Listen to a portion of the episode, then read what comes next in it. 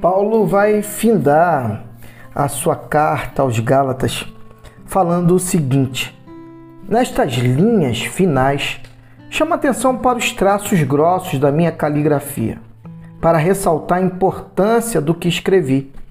Aqueles que tentam impor a vocês a prática da circuncisão têm um único objetivo: querem parecer bons sem fazer esforço, pois nem têm coragem de viver a fé que compartilha o sofrimento e a morte de Cristo. A doutrina deles nada é, até porque nem eles guardam a lei, observam apenas as leis que interessam aos seus propósitos.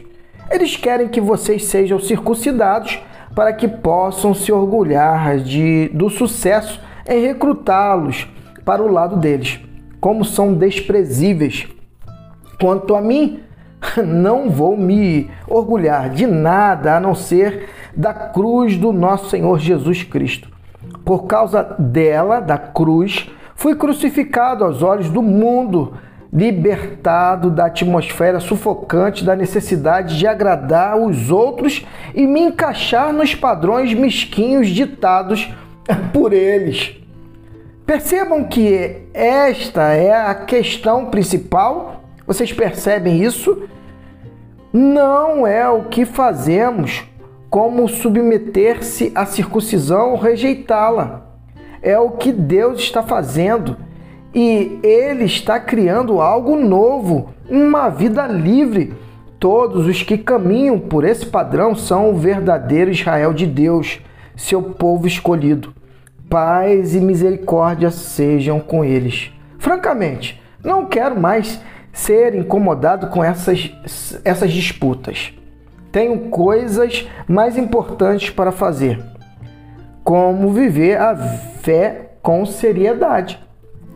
Trago em meu corpo as cicatrizes do meu trabalho por Jesus que tudo que nos é concedido livremente pelo Senhor Jesus venha a ser de fato de vocês, meus queridos amigos.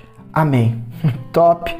Essa finalização de Paulo, mais uma vez, dizendo a eles que aqueles que estavam levando-os a vivenciar um ensino equivocado de que a circuncisão seria necessário para que eles se tornassem é, judeus e assim sendo eles fossem considerados salvos. Ela era, era um ensino equivocado que na realidade nem eles próprios é, estavam seriam capazes de é, cumprir. Haja vista que é, Cristo é suficientemente é, suficiente é, na sua ação salvífica. Isso é top demais. Essa orientação que Paulo leva-os a ter, de que eles são livres agora para adentrar com ousadia na presença do Pai, em amor, crendo de que Ele ouve as nossas orações sem intermediários, sem aqueles que seriam é, os queridinhos de Deus. Não, Deus ele o ama, ele te ama e ele quer ouvir a sua voz num, num, numa atitude de fé, numa atitude de convicção, numa atitude de certeza de que ele, de reconhecimento de que ele agiu em favor de você e de mim por meio de Cristo Jesus. Que assim seja, que você guarde no seu coração essa verdade plena. Jesus é suficiente e que Deus te abençoe.